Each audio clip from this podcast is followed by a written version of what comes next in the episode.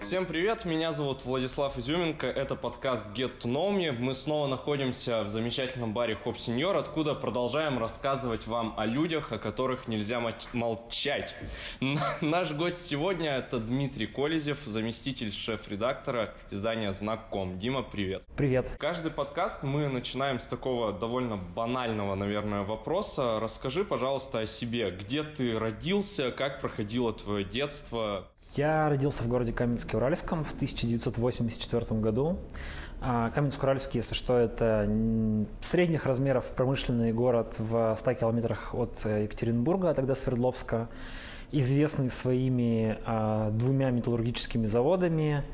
И ну, лично мне в детстве а, как бы приятный своими какими-то там старыми дворами, старой застройкой. Но э, на самом деле, когда, я, когда мне был год, меня перевезли родители сюда, в Свердловск. Ну, они переехали, то есть в Свердловске перевезли меня, соответственно, вместе с ними. Поэтому в Каменске-Уральском я уже проводил какие-то только каникулы, там школьные, жил у, баб, у, бабушки, у бабушки и так далее. Вот. Поэтому, в принципе, я практически коренной свердловчанин Екатеринбуржец и живу в этом городе, ну, 32 года. Я из семьи журналистов. Мои отец и мать познакомились, работая в Каменск-Уральской газете, название которой к своему стыду забыл. Через какое-то время на свет появился я. Ну, как бы мне с самого детства было понятно, чем я буду заниматься. И мои там какие-то первые детские воспоминания, они связаны во многом с какой-то там папин, папиной профессиональной работой. Печатные машинки, листы бумаги, справками, еще что-то. Я ребенком сижу и стучу какую-то бессмысленную абракатабру на этой машинке, играя в то, что я как бы что-то пишу. Вот. И это, наверное, сформировало какое-то мое предопределило, в общем, мой, э, мой выбор профессии. А, я сначала учился в 173-й школе. Это ну, такая, на самом деле, достаточно обычная школа возле Зеленой рощи, угу. а, которая... Я пошел в школу в 91 году, как раз когда развалился Советский Союз, и я не успел побыть там ни октябренком, ни пионером, чему я очень рад. Я абсолютно в этом смысле де- деидеологизированный ребенок. И я вырос как раз в то счастливое время, когда советской идеологии уже не стало, а как бы новой российской идеологии еще не стало. И я жил в каком-то, ну, то есть рос в таком идеологическом вакууме, и, и вообще все было прекрасно. И мне кажется, что это очень здорово, когда, когда люди растут в таком, э, вот, вот, вот в таком вакууме, потому что, ну, я не знаю, мне кажется, что, в общем, ничего плохого со мной не случилось, я как бы вырос какими-то нормальными совершенно моральными, да и, надеюсь, политическими ценностями в голове. Ну так вот, э, учась в этой школе, я уже, наверное, где-то в классе в, мне кажется, пятом стал какие-то придумывать там свои какие-то, ну не стенгазеты, а какие-то журналы, издаваемые на принтере в одном экземпляре, какой-то вот прям такой детский самиздат. Э, и, собственно, я шел, шел, шел к этой к журналистской работе. В восьмом классе я перешел учиться в девятую гимназию, потому что, ну, как бы 173-я школа, она там при всей моей любви к первой школе и к моим одноклассникам из первой школы, все-таки эта школа такая по уровню образования, ну, как бы она там, на уровне районной ну, примерно. Ну, Хотя она позиционировалась как лицей в свое время, когда меня туда отправляли родители, но потом выяснилось, что это никакой не лицей, а обычная совершенно школа на а, углу которой маркером было написано наша школа 3 рубля каменное здание научила ты меня бегать на свидания. Ну вот, как бы, собственно, это было главное, чему научила меня школа 173 э, А вот когда я перевелся в девятую школу, там уже достаточно было серьезное обучение, и в девятке я эти 4 года проучился в гуманитарном классе, и учился там так много и тяжело, как, наверное, потом не учился никогда в жизни. То есть в институте мне было учиться значительно легче, чем э, в девятой гимназии. Там, ну и там мне так хорошо вставили мозги, как бы вправили мозги, точнее. Э, у меня была, в хорошем смысле этого слова, у меня был прекрасный преподаватель по литературе, моя классная руководительница Лариса Анатольевна Красноселова, с которой мы сейчас продолжаем общаться, поддерживаем прекрасные отношения. И она помогла мне развить э, какой-никакой литературный вкус и привила любовь к э, ну, как бы привила какую-то особую любовь к письменному слову, к печатному слову и заставила немножечко поверить в свои силы, потому что там те сочинения, которые я писал, она очень их хвалила, там зачитывала перед классом, вывешивала даже, я помню, какое-то э, сочинение про Пушкина где-то на стен, стене класса. Это, ну, во мне породило некоторое ощущение того, что я, оказывается, могу что-то писать, и нам нужно, в общем, продолжать пробовать это делать дальше. Вот. Но поэтому, когда пришел э, момент поступать в университет, у меня не было никакого особого выбора, куда поступать. Я знал, что я буду поступать на журфак, угу. тогда еще УРГУ. А давай чуть-чуть да. про университет чуть попозже, просто да, ты давай. увлекся, я увлекся, да. слушал. А, давай сначала опять вернемся в детство. Ты рассказал прикольную романтическую историю про то, как э, ты на машинке печатал и вот это все. А помнишь ли ты, когда ты впервые услышал слово журналистика вообще в своей жизни? Наверняка ты услышал его от родителей. Может быть, какие эмоции у тебя возникли? Что ты спросил? Что это такое и как это понимать? Ты знаешь, э, было бы здорово, если бы у меня было такое воспоминание, но у меня его нет в голове. И вообще мне почему-то кажется, что... Я не очень хорошо помню свои какие-то первые разговоры с родителями, а, но я хорошо помню вот скорее мир книг, который меня окружал, и там было достаточно много книг, так или иначе связанных а, в названии которых фигурировали какие-то там был какой-то справочник редактора, mm-hmm. что-то еще. И я как-то вот постепенно через э, рассматривание этих книг такой детской, через там вопросы маме, папе, еще кому-то, я как познавал эти слова, и примерно в голове моей формировалось э, какое-то понимание детское про эту профессию, но я не могу сказать, что у меня как-то вот, типа, я помню такой момент, когда хоп, и я понял, что такое журналист, и я вот, типа, буду журналистом. Uh-huh. Да нет, наверное, какие-то, я думаю, что это вот совокупность, там, папина работы, какие-то книги, безусловно, э, первые фильмы. Я же такой вообще, как бы, вот, представьте, 80 ну сколько, 90-й год, наверное, то есть мне 6 лет, только-только ребенок начинает как-то вообще воспринимать действительность. И как раз в этот мир, э, в это, в это, в это время а, на советскую действительность обрушивается с чудовищной силой поток голливудского кино в виде кабельного телевидения очень плохого, в виде вот такого вот перевода, в виде э, видеокассет, где там по два, по три фильма записано на, на кассете в ужасном качестве и так далее. И, конечно, все это оказывается настолько разительно отличается от как бы всякого советского кино, которое как бы тоже хорошее, но оно как бы типа скучное, интересное. А тут там, ну, там дерутся, спецэффекты, спецэффекты да, какие-то там, фильм «Терминатор» уже вышел. Вот. И, естественно, и я, мое поколение, там, моя старшая сестра, мы э, бесконечно смотрели эти фильмы, и мы как бы все дитя вот э, Голливуда там 80-х, 90-х годов абсолютно там, не знаю, «Назад в будущее», «Звездные войны», как бы это все вот фильмы, которые нас сформировали. И, наверное, я сейчас подозреваю, что, может быть, какие-то представления о журналистах, они тоже формировались э, вот этим корпусом фильмов, хотя какого-то конкретного фильма, который бы мне запомнился про работу журналистов, я назвать, наверное, так на скидку не смогу. Но это может быть там была где-то примерно в тот период, я сейчас уже не помню, плюс-минус, раньше, позже, вся президентская рать про... Э, Два журналиста американцев. Да, про Утергейтский скандал. Вот. Но хотя как бы этот фильм такой достаточно взрослый и э, не особо остросюжетный, и сомневаюсь, что он сильно меня как бы увлек, увлек, мог увлечь в то время. Вот. Но в принципе все равно какой-то там бэкграунд понимания профессии, наверное, закладывался. И сейчас я вот я э, проговариваю это, я думаю, что может быть важно, что как раз это был бэкграунд, связанный именно э, с западной журналистикой, а не, там, не с советской печатью. Угу. Хотя мой папа, конечно, был в этом смысле, ну, вроде бы должен был быть плоть от плоти советской журналистики, потому что он там долго работал в газете Уральский рабочий, был корреспондентом в Каменском районе, писал про всякие там удои, посевные, в общем, и как бы про то, чем жил Каменский район. А, но потом он достаточно быстро влился как бы, в новую капиталистическую реальность. Он возглавлял здесь бюро и был типа спецкором коммерсанта в Екатеринбурге, вот еще в самые, там, в самые ранние 90-е, 92-93 год примерно. Потом возглавлял здесь э, аргументы и факты, э, уральскую вкладку. Угу. Вот. Ну, то есть он как-то так перестроился и типа занимался вот такой уже э, более современной журналистикой. Смотри, ты уже немножечко поговорил о том, как ты пришел к поступлению на факультет журналистики, еще тогда Уральского государственного университета.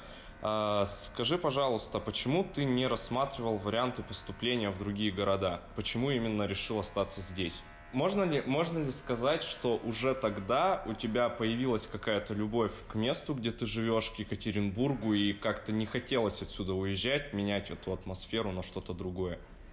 Как бы, наверное, можно пафосно сказать, что, о, да, конечно, так и есть. Но я думаю, что если такое чувство и было, то оно было какое-то совершенно не эм, ну, как бы неосязаемое, то есть такое неосознанное, что ли, может быть, оно было подсознательным. А, да я как-то так для себя никогда не рассматривал, потому, ты знаешь, может быть, потому что, вот, например, если ты занимаешься точными науками, то как бы это круто, ну, насколько я понимаю, круто поступать в московские вузы, потому что там, типа, хорошая математическая школа, и там а, российские вузы, находящиеся в столицах, они входят там реально в какой-то там топ мировых а, вузов по точным наукам, по математике, по физике, там, программированию, все такое. Например, журфак МГУ, ну, на мой взгляд, он не обладает репутацией какого-то супер места, куда там стремятся все поступить и сделать какую-то карьеру. То есть как бы почему-то так не складывалось. А в то же время вокруг меня была было очень много примеров, хороших примеров Уральской школы журналистики, ну, там, в то, в то время это был рассвет четвертого канала. Вот, наверное, вот сколько тебе лет? 20. Вот ты поэтому, наверное, не помнишь, чем был там четвертый канал в конце 90-х, самом начале 2000-х? Ну, кстати, я помню, почему. Я помню, что, по крайней мере, он постоянно был включен у нас в доме. И то есть, да. то есть люди на самом деле смотрели, он был востребован очень, очень сильно в городе. И там были, это была супер качественная журналистика, там были отличные э, ведущие, крутейшие э, корреспонденты. То есть, и я видел, что Уральская журналистская школа это как бы реально супер круто. У нас было невероятное количество телеканалов в Екатеринбурге. В какой-то момент мы считали, что было, местных каналов было больше, чем местных каналов в Москве. Вот. То есть в совокупности в Москве было больше, но в принципе, то есть у нас были там, я не знаю, 7 или 8 местных телекомпаний, в Москве такого количества не было. Безумное количество газет, очень активная политическая жизнь, а, потому что вот этот период э, нулевых, конца 90-х и нулевых, там война Росселя Чернецкого, какие-то политические скандалы, которые здесь постоянно происходили, это все создавало ну, такую мощное бурление, кипение информационного поля, и было абсолютное ощущение, что а, жизнь, она происходит здесь. Не, не было ощущения, что тут какое-то информационное захолустье, а, нужно ехать в Москву, и там как бы вот меня научат уму-разуму, в том числе журналистской профессии. Нет, тут вот вообще такого не было. От более зрелых людей э, я часто слышу, ну все мы, наверное, слышали когда-то такую фразу, что студенческие года это самое лучшее время в жизни любого человека. Можешь ли ты так сказать про годы, проведенные на факультете журналистики? Однозначно нет, а, потому что, ну, во-первых, мне как бы стыдно на самом деле за студенческие годы, то есть я реально учился гораздо меньше, чем должен был бы учиться. А, ну, это в том числе связано с появлением какой-то резко большого количества личной свободы, когда ты там начинаешь сильно меньше зависеть и от родителей, и от э, учителей. Я не знаю, как сейчас на факультете журналистики происходит и вообще в университетах, но в принципе у нас было де-факто свободное посещение лекций, то есть ты мог приходить сдавать только экзамен. Чем я и занимался практически с третьего курса. Mm-hmm. Я, там, я просто начал работать э, с, примерно с третьего курса, вот, и очень мало учился, приходил только сдавать сессию практически, ну, редко посещал пары. Вот. Ну и, в принципе, и до третьего курса я тоже был такой не, ну, не очень прилежный студент, прямо скажем, и поэтому мне немножко стыдно, и я до сих пор ощущаю некий недостаток знаний, который нужно было заложить тогда, и я его не заложил, и это как бы очень плохо. То есть у меня, например, там посредственные знания по истории философии, которые неплохо изучают в УРФУ, и жалко, что я тогда ее плохо учил. Вот, а, с одной стороны. С другой стороны, ну, да, это, это было бы классное время в плане, ну, блин, все радуются первой личной свободе в жизни, там, какой-то первым личным, настоящим от любовным отношениям, первым профессиональным попыткам, новым друзьям, а, каким-то приключениям, которые возникают регулярно в этой молодой жизни. Вот. Но наверное, мне моя нынешняя жизнь нравится больше. То есть, если бы мне сказали, хотел бы сейчас туда вернуться, не знаю, не факт, что я бы ответил да. А если бы я ответил, наверное, я вел бы более занудную жизнь, чем я вел тогда. А, во время обучения в ВУЗе не было ли у тебя такого момента, вот учитывая то, что ты сейчас рассказал, вот эта вот активная жизнь, свобода, когда ты сел и задумался, что это не совсем твое, что ты не хочешь этим заниматься?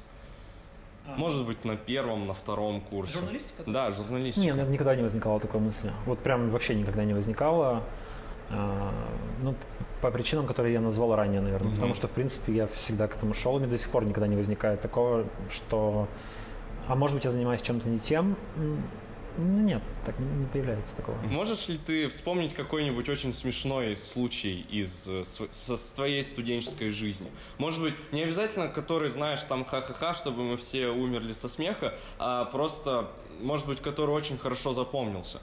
Это же может быть простой момент там на лекции какой-нибудь, кто-нибудь там что-то сказал, выкрикнул или что-то такое.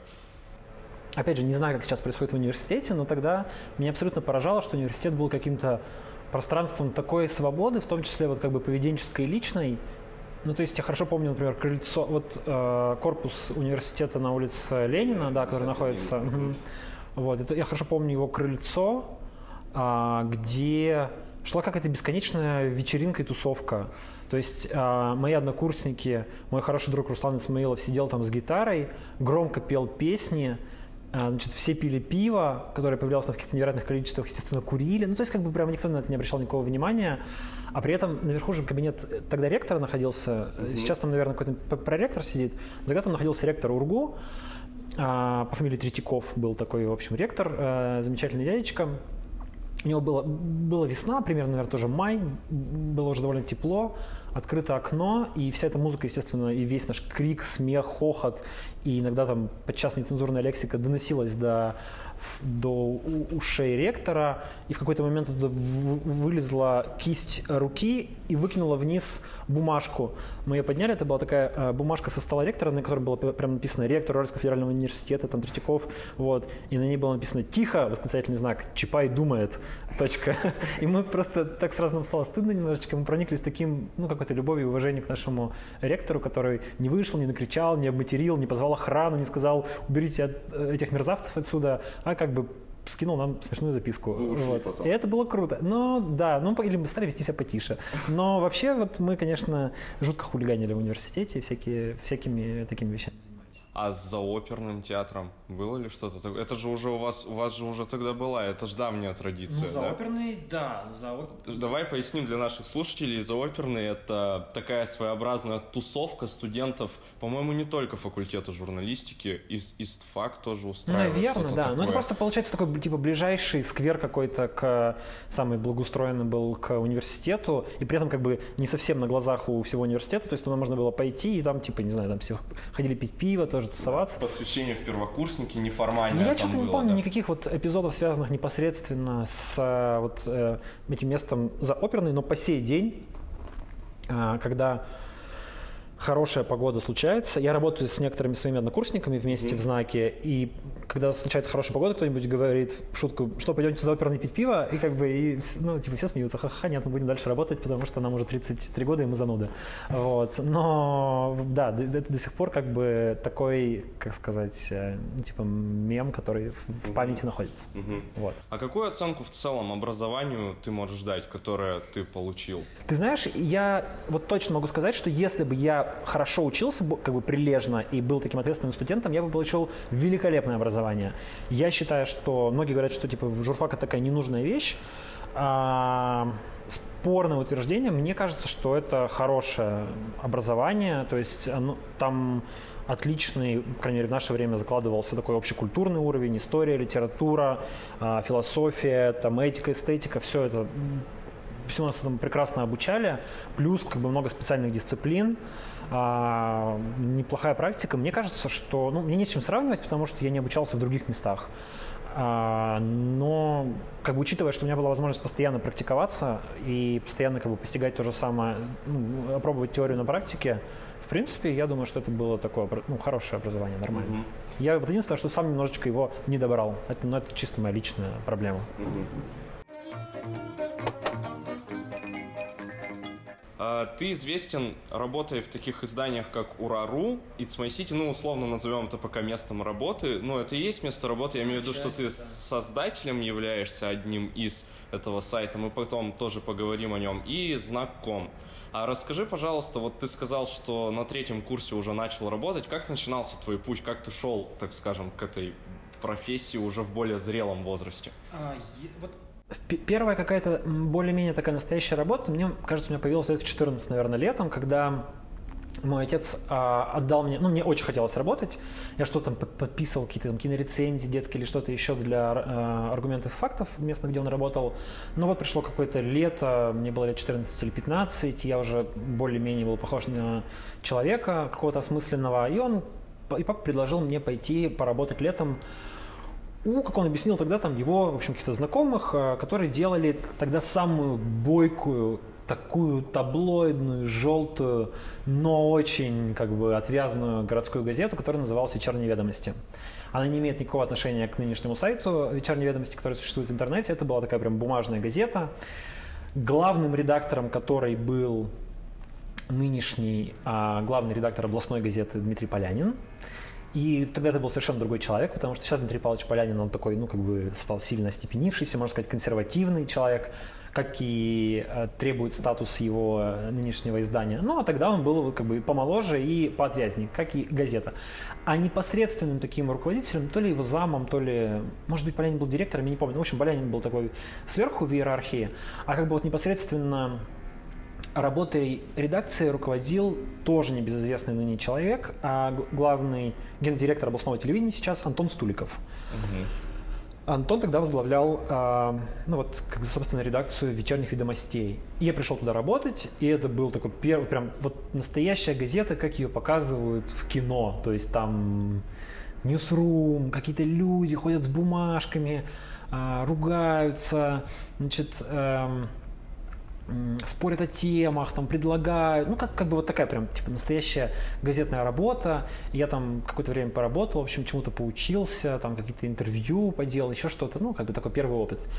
А потом начался университет, и кажется, я так особо где-то не работал. Когда я был, по-моему, на втором курсе, а, сейчас, да, наверное, второй курс, ну, как просто у меня случились семейные обстоятельства. У меня умер отец, и он, так как он был, по сути, единственный кормилец в семье, то, ну, типа, нужно было куда-то идти работать, чтобы зарабатывать деньги. И я пошел практически в первое попавшееся место, а, которое мог придумать в информационное агентство, которое тогда называлось «Регион Информ». А в интернете он был представлен по адресу ura.ru. Но тогда никакого издания «Урару» не существовало, этот домен принадлежал агентству «Регион Информ». Домен, извините. Какое-то время там поработал за какие-то прямо очень смешные маленькие деньги. Если честно, мне эта работа не очень нравилась. Но офис этого агентства находился в Доме печати, где однажды в лифте. Дом печати это вот э, не ночной клуб, который сейчас есть. Где типография а, уральского рабочего. А вот здание такое высо, более, э, более высокое здание, там типа этажей 10 или 12, серое, вот напротив на э, корпуса Урфуна на Тургенева, угу, который угу. находится. Как-то я просто ехал там в лифте куда-то в столовую и встретил вдруг э, девушку, ну, молодую женщину, э, которая когда-то работала у моего папы. Звали ее Оксана Панова. А Оксана Панова сказала, ты что здесь делаешь? Я сказал, я вот работаю в регионной форме. А, то есть она меня помнит прям еще, ну, помнила ребенком, ну, прям вообще ребенком таким, там, не знаю, пяти лет, прям совсем маленьким. Она очень удивилась, сказала, слушай, а что ты там, я вот объяснила ей ситуацию, она сказала, я, так приходи к нам работать, у нас здесь есть, мы вот здесь же находимся, у нас есть издание, которое называется уралполит.ру, а, тогда оно так называлось, я его вообще-то владелец, типа, давай к нам. Мне в то время Урал Политру казалось невероятно крутым, сложным и очень таким серьезным изданием. Я сильно, помню, переживал, что меня не получится там работать. Это будет там, для меня просто как-то невероятно сложно. Сказать, да не, все нормально будет. В общем, я пошел, и все действительно сложилось нормально. И с тех пор уже, ну, наверное, 14 или 15 лет так получается, что мы с Оксаной Пановой все время работаем вместе. Урал Политру в какой-то момент превратился в Урару, ну точнее разделился на Урару и Уралполитру, и часть команды ушла вместе с Оксаной, сделала Урару, и мы стали делать Урару. А потом произошел, произошла новая история, и снова случился раскол, и часть команды ушла делать знаком, и я с Оксаной ушел делать знаком. Вот, а, так как бы сложилась моя вот карьерная траектория. Uh-huh.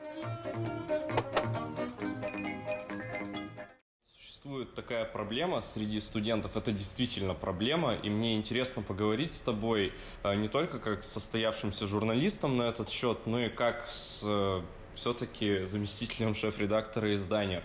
Скажи, пожалуйста, почему зачастую к практикантам такое пренебрежительное, что ли, отношение. Возможно, у меня какое-то слишком идеальное представление в голове, но это же растет смена вам. Неужели, неужели не хочется что-то дать? Не, не только получить от человека, когда он придет, возможно, на работу, а чему-то научить его и как-то показать, как правильно. Слушай, ну практиканты тоже разные бывают. Вот я не буду говорить за отрасль в целом, за всех коллег.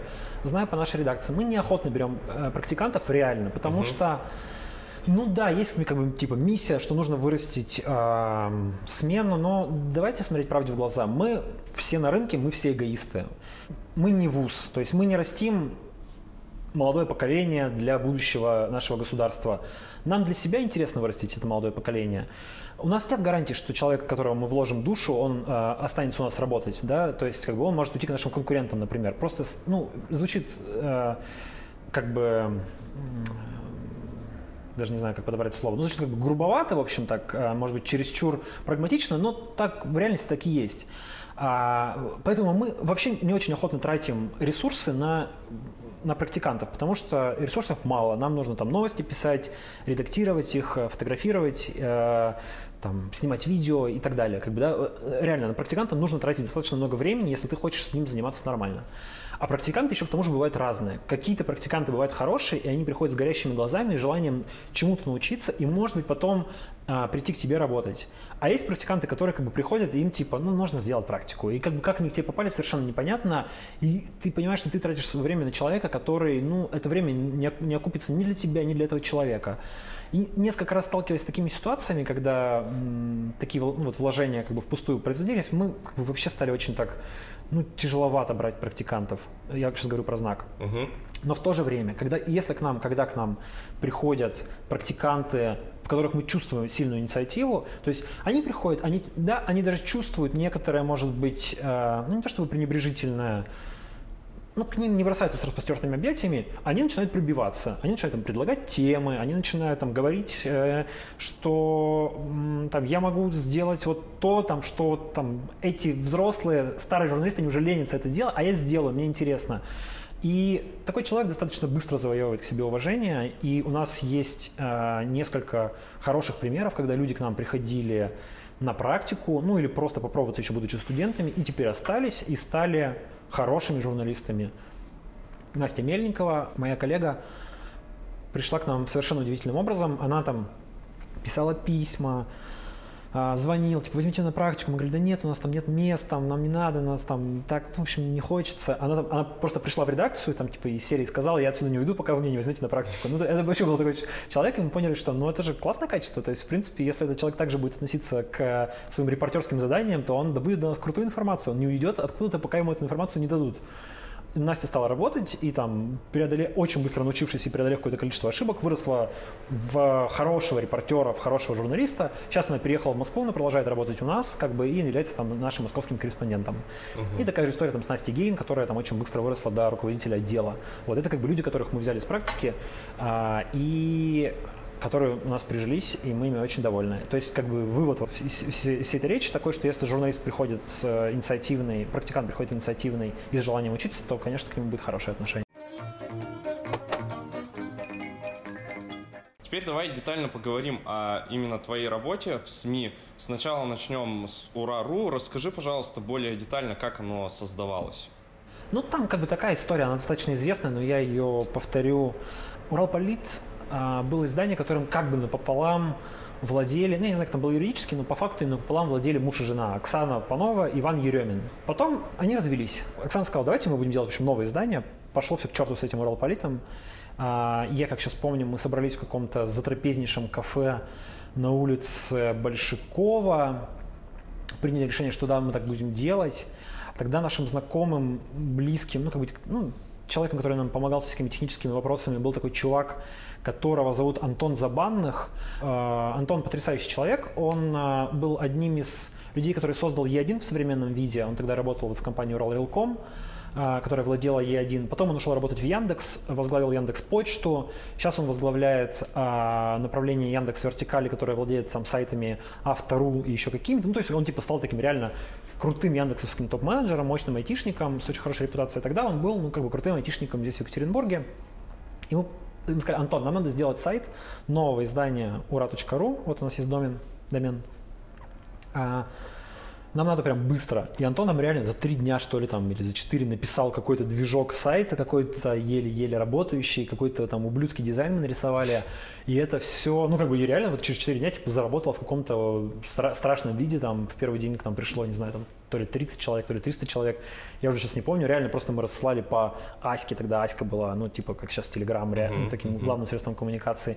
По Аське друзьям рассылали ссылку, типа, вот мы запустили новый сайт, приходите. Люди приходили, ну, там, и когда к нам пришло первое, там, тысячи человек в день, это было, о, вау, мы супер успешны. Вот. У него такая генетика была у этого издания, что да и у знака до сих пор немножко сохраняется – Короче, мы должны делать э, издание, которое влияет на людей, принимающих решения. А, и как бы не нужно писать для всех, для большого количества людей, нужно написать для начальников. Начальники прочитают, какие-то выводы для себя сделают и что-то какие-то решения примут. То есть вот типа, если ты влияешь на элиту, ты крутой. Вот. В такой как бы концепции делается издание. То есть это было такое элитное издание вот для истеблишмента. Соответственно, оно постепенно начало писать еще про какую-то жизнь элиты кто с кем там, не знаю, поссорился, развелся, подрался, а, уголовные дела, все такое прочее. И а, ну, постепенно у нас как-то сформировался, я сейчас понимаю, что достаточно было на самом деле такое уникальное явление, феномен такого регионального политического таблоида, то есть который так жестко, очень иногда очень некорректно писал про всякие э, ну вот политические как бы истории и рассказывал про жизнь как бы каждое, каждое издание, вообще каждая медиа, это какой-то определенный взгляд на мир. То есть это какая-то определенная оптика, в которой ты смотришь на мир. Есть какая-то картина мира, вот медиа его отражает. И вот сейчас я понимаю, что как бы картина мира у Рару была такая, что типа жизнь элиты это постоянная борьба, противостояние, конфликты, а, там кланы, группировки, Отчасти так и есть, но это лишь один из взглядов на мир, и Урарура его эксплуатировал. И вот в такой картине мира он передавал как бы эту жизнь, и это сильно нравилось как бы людям, это читали все, все терпеть не могли Ураро, говорили, что это ужасный сайт, они там все время пишут неправду, все, но это как бы все читали, это было супер э, популярное издание вот в истеблишменте. Ну вот, э, и мы все это делали до 2000 12 или 11 года. Потом случилась там тоже такая длинная история с появлением партнеров-инвесторов а, Алексея Боброва и Артема Бикова, которые за приличные деньги достаточно купили пакет акций а, Урару, ну, точнее, долю в уставном капитале Урару. А, какие-то деньги Оксане заплатили за это, ну, такие существенные деньги. Потом у них случился конфликт собственников у Оксаны с Бобровым, и началась такая затяжная, как бы корпоративно-уголовная история, было возбуждено уголовное дело, Оксана Панова стала подсудимой, начался корпоративный конфликт, и, короче говоря, случилась такая прямо, ну, прям мир, как бы весь, который у нас существовал в этом издании, он развалился, и мы опять ушли делать новое издание, которое называлось знак.ком. Да, да и а, опять примерно так же это было, только мы уже не в затрапезной кафешке, а вот сидя в офисе, опять же, мы за вечер сидели и придумывали а, так, как мы назовем а, наше новое издание? И там были какие-то разные варианты. И я помню, что реально рабочим вариантом мы считали издание, название по новости. Ну, то есть, типа, Оксана Панова, типа, новости, это должно было называться по новости.ру. Вот прям серьезно мы раздумывали над покупкой сайт, э, домена по новости. Но потом Лё, Леша Новоселов такой есть чувак, он у нас э, до сих пор работает с СММщиком, ну, как бы таким даже не СММщиком, можно сказать, там, типа, директором по соцсетям, ну, он там, какие там стратегии занимается соцсетей и всем прочим. Вот. И он говорит, типа, знак. Ну вот давайте такое вот название знак. И нам это тоже было что-то вот немножечко про какую-то элитные истории, знаки, месседжи, какие-то все не просто так, вот бла-бла-бла, как бы и тут какая-то конспирология немножечко проглядывает. И нам понравилось название, мы посмотрели, домен знак.com продается, стоит 10 тысяч долларов США, как бы деньги были, потому что, а, ну, собственно, Бобров выплатил там вот Оксане какой-то деньги за пакет, мы купили этот домен, у нас были деньги, у Оксаны были деньги на то, чтобы сколько-то какое-то время работать, а, вот, нарабатывать новую читательскую базу, вырабатывать новую аудиторию, делать новые издания. Я очень рад, что в итоге знак получился, как мне кажется, как я надеюсь, изданием не таким, как Урару. То есть нас в первое время все очень сильно путали, очень сильно смешивали. Регулярная была история, блин, чего написали какую-то там типа фигню. Мы такого не писали. А, ну да, это Урару точно, я ошибся. Как бы все постоянно путали.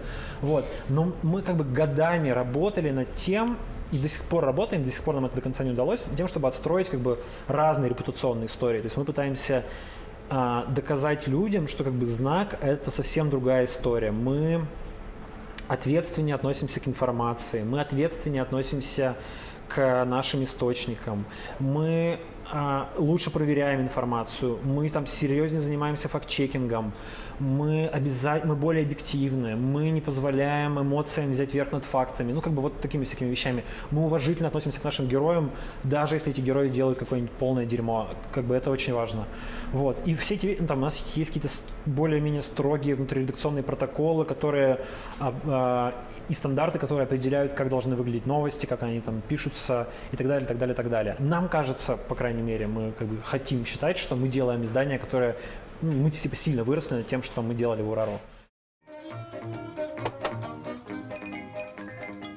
А, скажи, пожалуйста, почему СМИ так часто подвергается каким-то скандалам? Как ты можешь это объяснить? То есть это... Сами СМИ?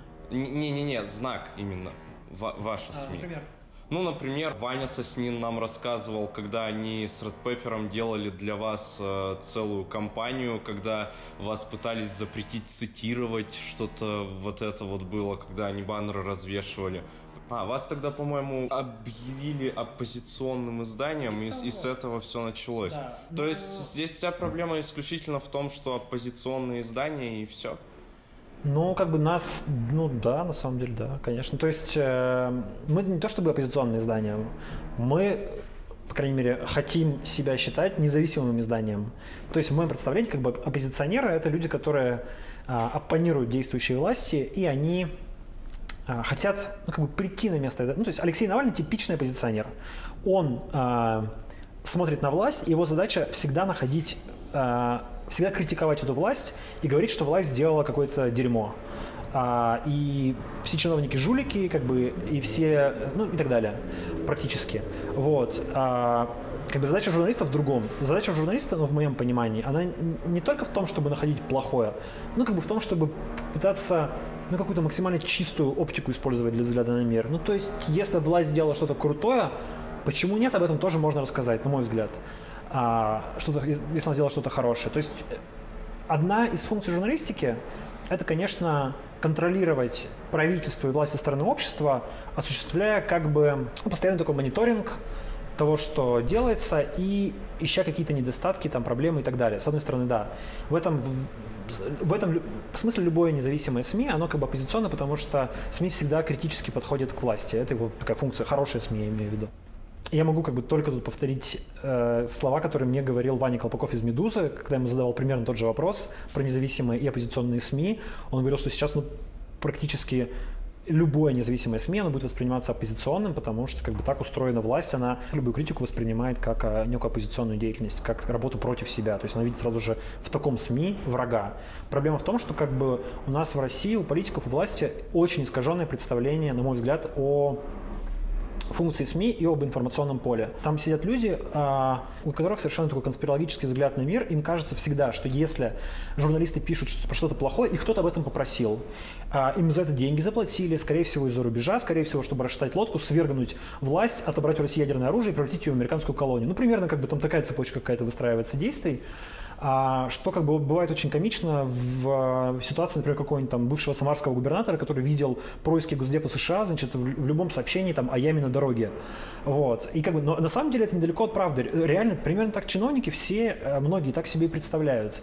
И когда они видят какой-то независимый СМИ, который периодически критикует их, а независимый СМИ не может их не критиковать, потому что ну, как бы это его функция, они начинают с ним бороться. Они видят в нем как бы не а, они видят в нем чисто негативную, деструктивную функцию, хотя, на мой взгляд, функция здоровой критики, она исключительно конструктивна. Она как раз помогает находить недостатки, она как раз помогает держать власть в тонусе, она как раз помогает делать, ну, как бы жизнь как-то немножко лучше, указывая на эти проблемы, потому что не, осознав проблему, мы же не можем ее решить. Вот. Но люди, которые находятся во власти, они как бы считают, что это все, ну, типа, работа против, там, не знаю, России. Одним из твоих классных проектов для города является It's My City. Давай тоже поговорим о нем. Для начала общий вопрос такой тоже. А почему, на твой взгляд, важно, чтобы в нашем городе были такие проекты? Ну, вот потому что город — это не сумма зданий, дорог, скверов, газонов, там, автомобилей и так далее, хотя как бы внешне представляется именно так. Город — это сумма людей, которые находятся. Вообще город образуется, потому что какое-то количество людей собираются вместе и начинают обмениваться разными благами, материальными и нематериальными. Так образуется город. Вот. Так как город это в первую очередь масса людей, то для города безусловно важна коммуникация. То есть то, как эти люди между собой взаимодействуют и составляет во многом истинную ткань города. Нужно, чтобы в городе, на мой взгляд, были какие-то нишевые или нишевые, нишевые, наверное, а, средства массовой информации, которые меньше зависят от размера своей аудитории, меньше вообще зависят от э, читательских, ну, от переменчивого читательского настроения, меньше увлечены погоней за трафиком и имеют больше возможностей рассказывать э, на какие о каких-то темах э, культуры, гражданских инициатив, городской среды, такого рода проектов как бы изначально It's My City, ну, собственно, для этого и задумывался. Кроме того, у нас как бы всегда была некая миссия, как следует из названия просто этого проекта, поддержки и воспитания локального патриотизма, ну, как нам кажется, в таком вне... Ну, слово патриотизм, оно такое отвратительное вообще, потому что э, патриотизм сильно очень навязывают разные государственные СМИ, и он ассоциируется с всякими э, штуками типа георгиевской ленточки на колбасе. Вот. А, но есть же все равно такое хорошее чувство любви к месту, где ты живешь, желание, чтобы оно развивалось. А, Екатеринбург в этом смысле уникальный город, потому что не так много людей из него собираются уезжать в Москву, относительно, сравнительно немного, не так много людей уезжает, очень много хороших людей остается здесь, большое количество всяких классных проектов здесь есть, большое количество всяких мест, большое количество разных интересных бизнесов здесь появляется, в городе классный человеческий капитал, короче говоря. И вот в том числе как бы одна из задач Smart City – поддерживать развитие и сохранение этого капитала. По мере сил и возможностей мы стараемся вот в этом направлении двигаться. Вот почему нам кажется важным такое здание в городе иметь. Угу. А как он создавался? А, он создавался, на самом деле, с такой немножечко утилитарной э, историей. У рекламодателей был большой запрос на размещение СМИ, на размещение в СМИ, у которых такая чисто молодежная аудитория, ну, как бы таргетировать на молодежь. А таких СМИ в городе не было. А, ну, то есть не было средства массовой информации, которое бы писало для только появившейся тогда аудитории городских хипстеров, городских молодых интеллектуалов, молодого креативного класса. Даня Голованов, совладелец агентства Red Paper, пришел и сказал, слушай, давай сделаем такое издание. Тогда мы стали делать свое издание, придумали название It's My City, я придумал, по-моему. На удивление, такой домен был свободен, мы его купили, и, ну, собственно, стали делать. Правда, надежды на вот этих э, рекламодателей, которые должны были принести туда кучу, кучу денег для молодой аудитории, как-то особо не оправдались. Никаких, никакой кучи денег туда никто не принес. Вот. Но, тем не менее, каким-то чудом издание прожило 6 лет и живет до сих пор. Не так давно вы решили сделать новый дизайн у сайта и Почему вы приняли такое решение? Просто захотелось чего-то нового или в этом есть какое-то... В твоем а, вопросе есть небольшая ошибка. Мы на самом деле давно захотели сделать новый дизайн, но сделали его недавно. Сильно назрела необходимость нового дизайна, а, потому что тот уже просто сильно морально устарел. И самое чудовищное, что там вплоть до, получается, апреля 2018 года уже не было не было мобильной версии. То есть там был сайт, у которого не было mobile а, и как бы, ну, сказать кому-то никто, мне кажется, бы не поверил, что такой сайт мог существовать до, до 2018 года. И буквально недавно совсем у вас произошла вечеринка по этому поводу. Да, Расскажи, да. как это было, что, что было веселого, может быть, чем запомнилось? А, да, это была... Мы вообще не собирались делать никакую вечеринку, потому что, ну, у нас нет денег делать вечеринки никакие. А, но наш знакомый, друг хороший. Он просто является сейчас арт-директором бара «Сплетня». Вот. И он сказал, так, вы же тут сайт перезапустили, давайте сделаем вечеринку у нас. Макс, у нас нет денег. Он сказал, да, блин, ну там мы вам дадим welcome дринки, там еще что-нибудь, денег не надо, короче.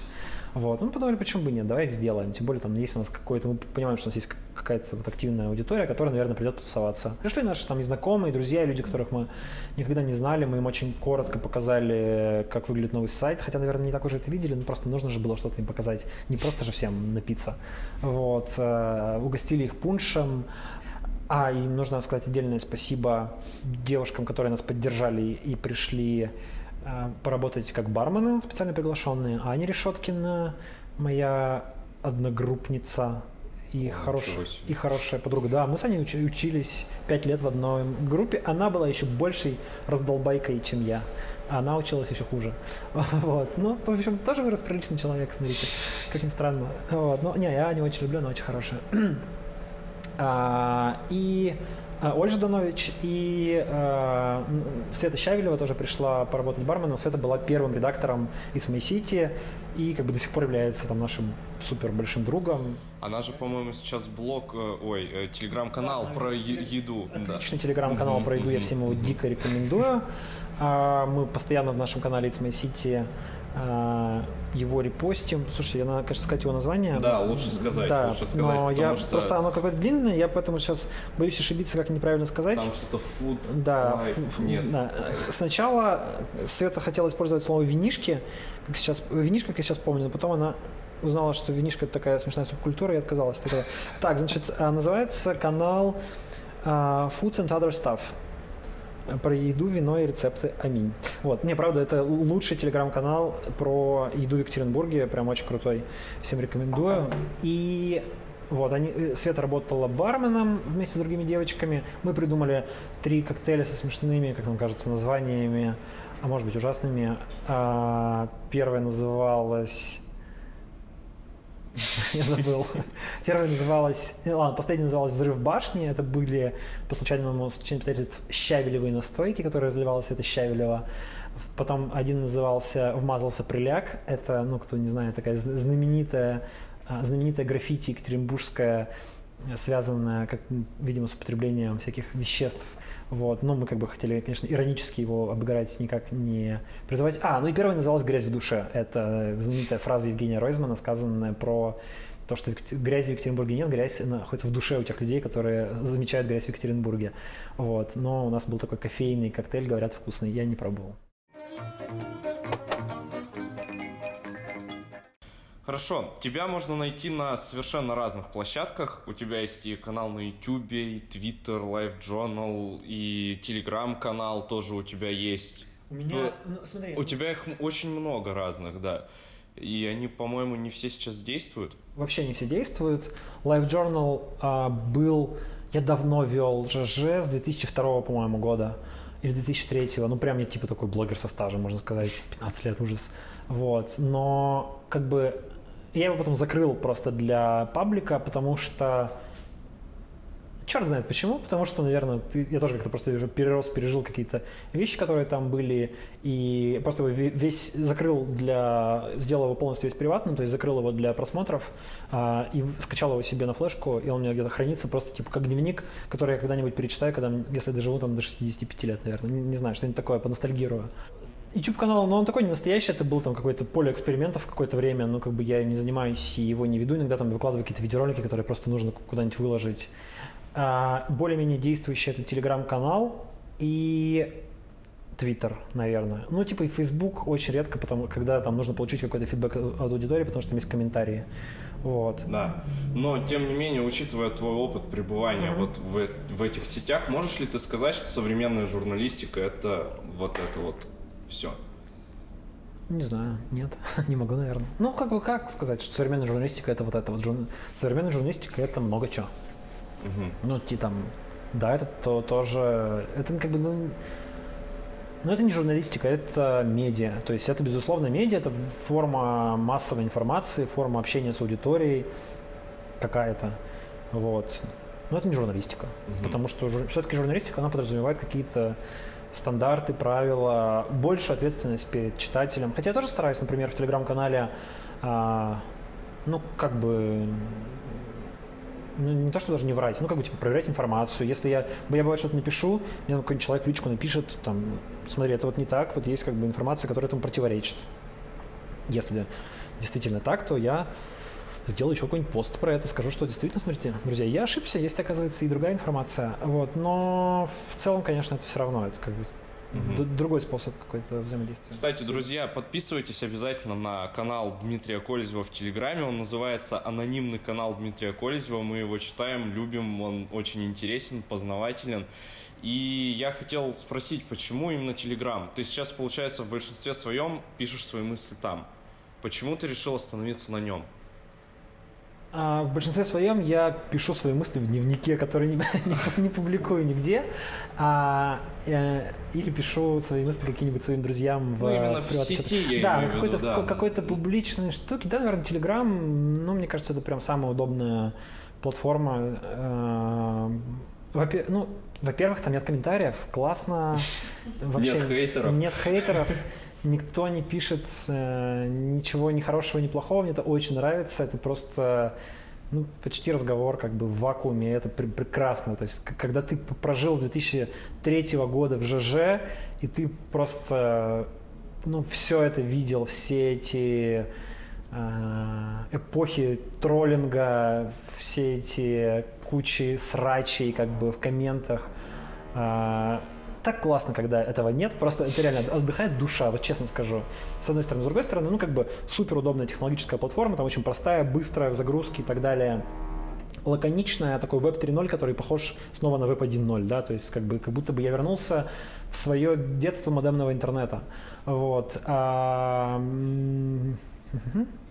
ну и какая-то новая информационная среда, все равно там какие-то новые люди появились интересные, вот, мне нравится.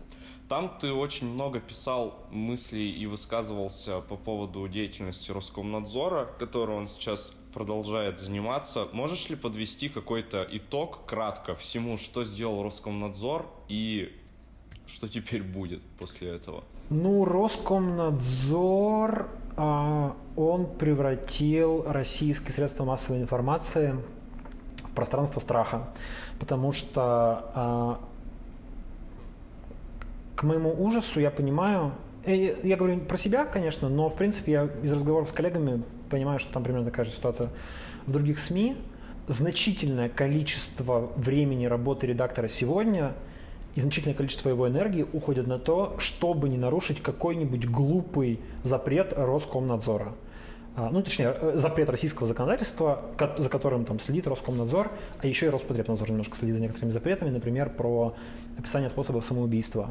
Я склоняюсь к мысли о том, что Роскомнадзор это в целом ненужная организация, которую нужно упразднить.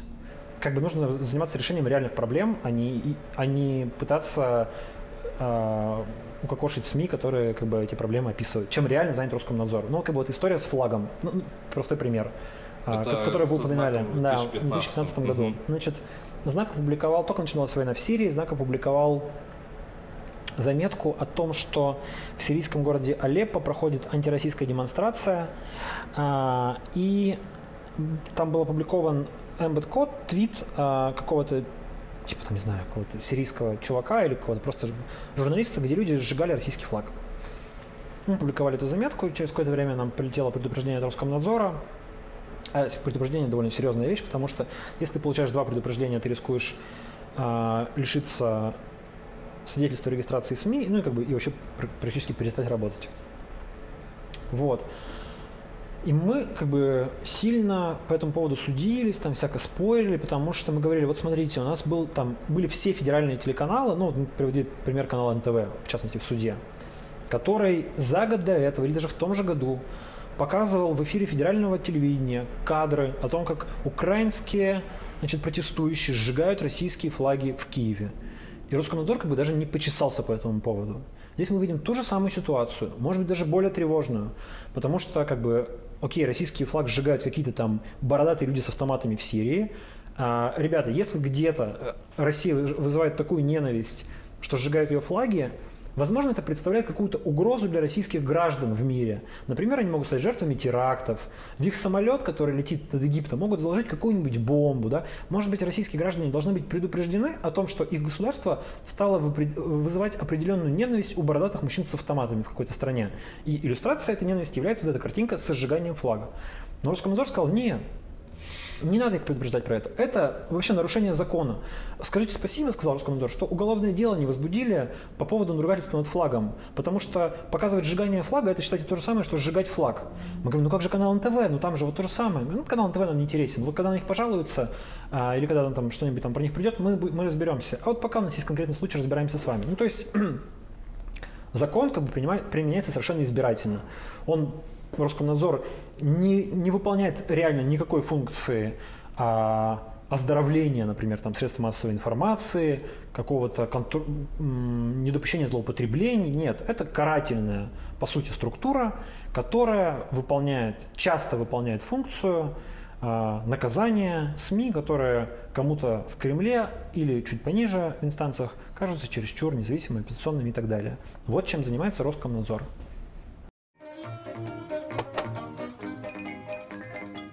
Давай немножечко отойдем от темы работы. Мы, когда готовили интервью, прочитали, что ты ведешь довольно активный образ жизни. Э, расскажи, пожалуйста, как проходит твой день? Ну, вот просто обычный день Дмитрия Кользева. Я встаю, будний. да, окей, будний день. Да, выходной проходит примерно тем же способом. Я встаю рано, э, обычно в 6 утра. Э, утром я занят либо тренировкой, либо, как сегодня, изучением английского языка с моим замечательным преподавателем Настей. А, человек, которого я тоже, к которому очень хорошо отношусь, который мне как бы не только преподаватель английского языка, но и, так сказать, один из моих учителей жизни, что ли, потому что у него очень правильный, классный взгляд на мир.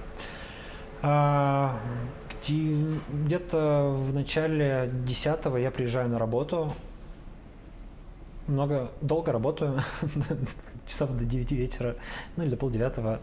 Иду домой, получаю, ну, не менее некий а, ужин, а, короткое время общения со своей любимой женой, сон и дальше все по кругу. Вот у меня, собственно, такая нехитрая не жизнь. Ну вот там выходные чуть-чуть по разнообразнее бывает. А выходные, да, как а, выходные? А, как, но... как ты разно... пытаешься разнообразить это все? Ну, выходные я встаю немножко попозже, я встаю в 8, в 9 у меня тренировка, а, Ой, извиняюсь, в 9 у меня тренировка, и ну вот в этом году мы обзавелись ну, как бы не взялись, мы арендовали дом на лето. Теперь мы дачники и с женой ездим а, на лето на дачу с еще, мы как бы вместе с нашей хорошей подругой Динарой Кексиной мы это сделали. Вот. И теперь наш, наш, наш быт разнообразился дачной жизнью. А, ну а так, в принципе, если честно, вот правда, как бы никаких особых таких занятий экзотических или интересных, которых было бы здесь уместно рассказать, у нас, у меня и моей семьи нет. То есть мы там, типа, спорт, а, рестораны, а, какие-нибудь там ужины с друзьями бывают,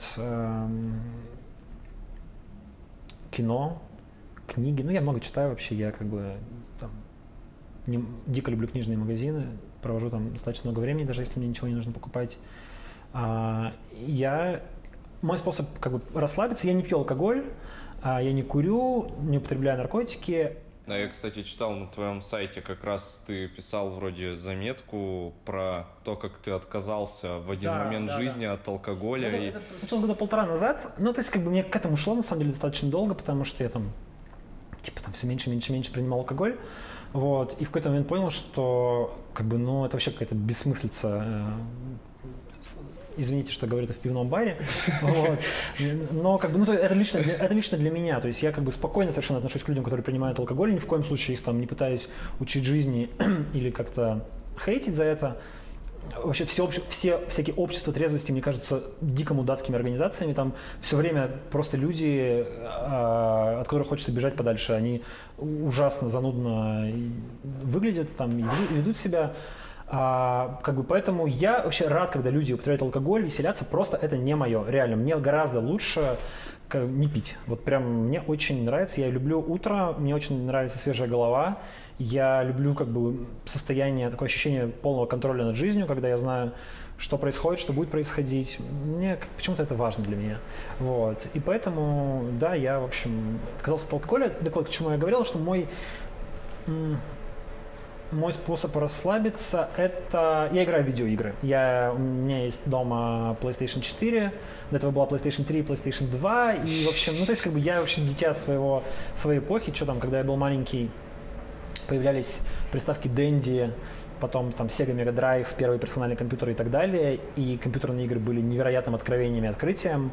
И мне даже всегда мне интересно просто, как вы, э, вот люди вашего возраста, 20-летние, сегодня смотрят на мир. Это люди, которые э, родились э, как бы после выхода игры Doom. Блин, я просто вообще не могу это представить себе, понимаешь? То есть как бы для вас Doom это, это типа история. Вы, вы выросли, и это типа было уже чем-то очень старым. А для меня Doom это был супер новинка, понимаешь, после игры Wolfenstein 3D. Ну, короче, я говорю к тому, что видеоигры это супер важная часть э, была моего детства. И поэтому до сих пор я как бы люблю играть в видеоигры. Не люблю всякие сетевые игры, а люблю такие вот с индивидуальным прохождением. Сейчас заканчиваю Far Cry 5. Смотри, цель нашего проекта рассказывать не только о классных людях из нашего города, но и о городе в целом. Мы хотим, чтобы Екатеринбург узнавали, чтобы про него слышали. Нравится ли тебе все, что сейчас происходит в Екатеринбурге? Мне не нравится, что сейчас происходит в Екатеринбурге, дико. Я вообще считаю, что за последние годы город э, деградирует в, в том числе как бы его, ну, в первую очередь деградируют его управленцы на самом деле.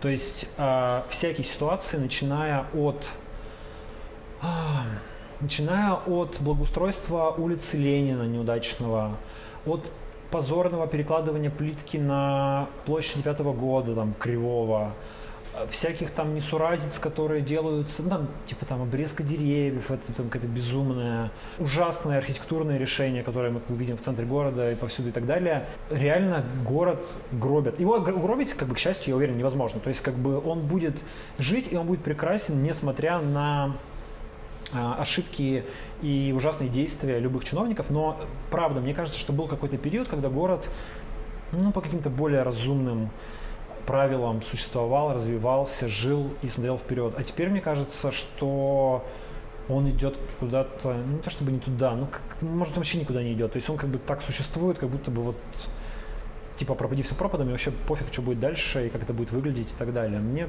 правда, не нравится, что сейчас происходит. И при этом совершенно наплевательское, хамское отношение к жителям и к людям, которые пытаются указать на эти ошибки. Ну вот, вот та же ситуация с парком, с ЦПКО где этот генерал Шадрин работает директором, очевидно совершенно, что человек не на своем месте. Может быть, хороший человек, может быть, прекрасный генерал, заслуживший все свои медали, не знаю, наверняка, но человек явно не на своем месте. И всем понятно, что он символизирует то, что парк не будет развиваться, а будет как бы дальше деградировать. Вот это прям очевидный такой управленческий символ. И когда об этом уже говорит весь город, и когда какое-то огромное количество скандалов возникает с этим Шадриным, вместо того, чтобы просто сказать, пойти навстречу горожанам и сказать, да, возможно, это было там не очень удачное управленческое решение. Мы предложим ему там, не знаю, какую-то другую работу, возглавить спецавтобазу, пожалуйста, например. Вот. А сюда подыщем какого-нибудь менеджера, ждем предложения от горожан по поводу развития парка. Ну, что-нибудь, какие-нибудь шаги навстречу сделать? Нет. У нас управление администрации Екатеринбурга заявляет, а мы на зло его не будем увольнять, вот потому что вы этого просите. Ну, как бы, как бы это что, отношение к горожанам? И так много где, много где, много где мы видим совершенно хамское, совершенно такое чиновники совершенно закрываются от горожан. Последняя история с парадом. Да, тому я же, только хотел тому сказать. же пример, да, да, то есть да. как бы неизвестно там, насколько это вина администрации города или полиции, они друг на друга перекладывают эту ситуацию, но мы видим, что чиновникам становится совершенно вообще пофиг на горожан. То есть они как бы живут для себя, они там себя бесконечно награждают какими-то грамотами, званиями, медалями, очень радуются друг другу и как бы, а любую там критику, любое недовольство горожан они воспринимают как типа не нравится уезжать отсюда. Ну как бы это отвратительно, это ужасно, так нельзя себя вести в 2018 году, вообще так себя никогда нельзя вести.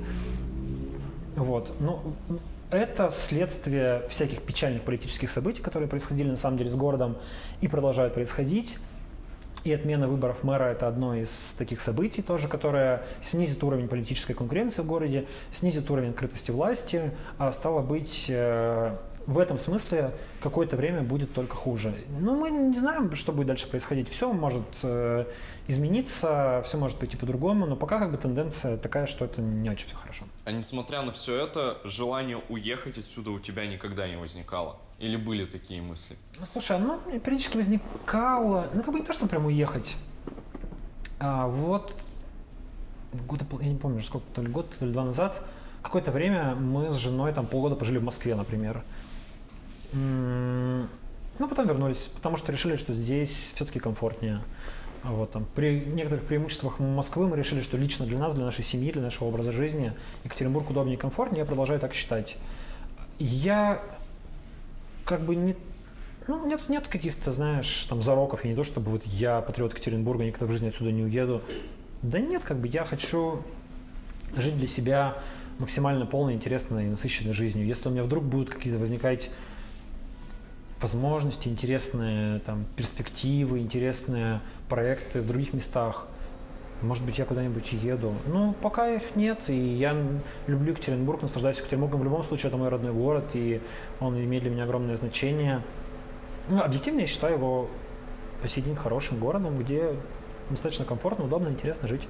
Здесь прекрасные люди, это самое главное. Твои пожелания этим людям, жителям города, которые в том числе могут нас услышать? Мои пожелания этим людям, моя надежда связана с тем, что они будут более активны, более э, как бы более целеустремленные, более э, последовательные в выражении своих интересов. Например, может сейчас показаться, что это какой-то нарочитый финал, но просто как-то вот такой пример, который у меня есть в голове. А, мы вот разговариваем, через несколько месяцев у нас в городе ключевое политическое событие – выборы в городскую думу. И как бы а, типа формируется городская власть, важнейшее событие в жизни города, а, которое определит, там, можно определить на 5 лет его следующее а, существование. Вот. При этом мы не видим вообще никакой оппозиционной работы, мы не видим никаких альтернативных кандидатов, мы не видим никаких людей, которые бы выходили с какими-то программами развития города, которые говорили, что власть что-то делает неправильно, давайте делать по-другому, которые бы критиковали как-то последовательно а главное, имели бы ну, не знаю, поддержку каких-то там, не знаю, бизнесменов, каких-то ресурсов, которые бы помогали бы этим людям. То есть некоторое общее недовольство горожан какими-то ситуациями есть, есть какое-то общее брюзжание, есть какое-то ну, там ворчание в соцсетях, но как-то все это пока не складывается в какую-то единую, ну, даже не силу, в какое-то единое движение, может быть, которое бы горожан, которые бы как-то более разумно и правильно отстаивали свои интересы. Это наша общая вина, мы тут все как бы мало-плохо работаем и чего-то не делаем. Вот. Но хочется пожелать, чтобы этого в городе было больше. Вот так. Друзья, это был подкаст Get to Know Me. Сегодня мы разговаривали о журналистике и о городе Екатеринбурге с Дмитрием Колезевым. Дима, спасибо большое, что пришел к нам. Вам большое спасибо, что позвали.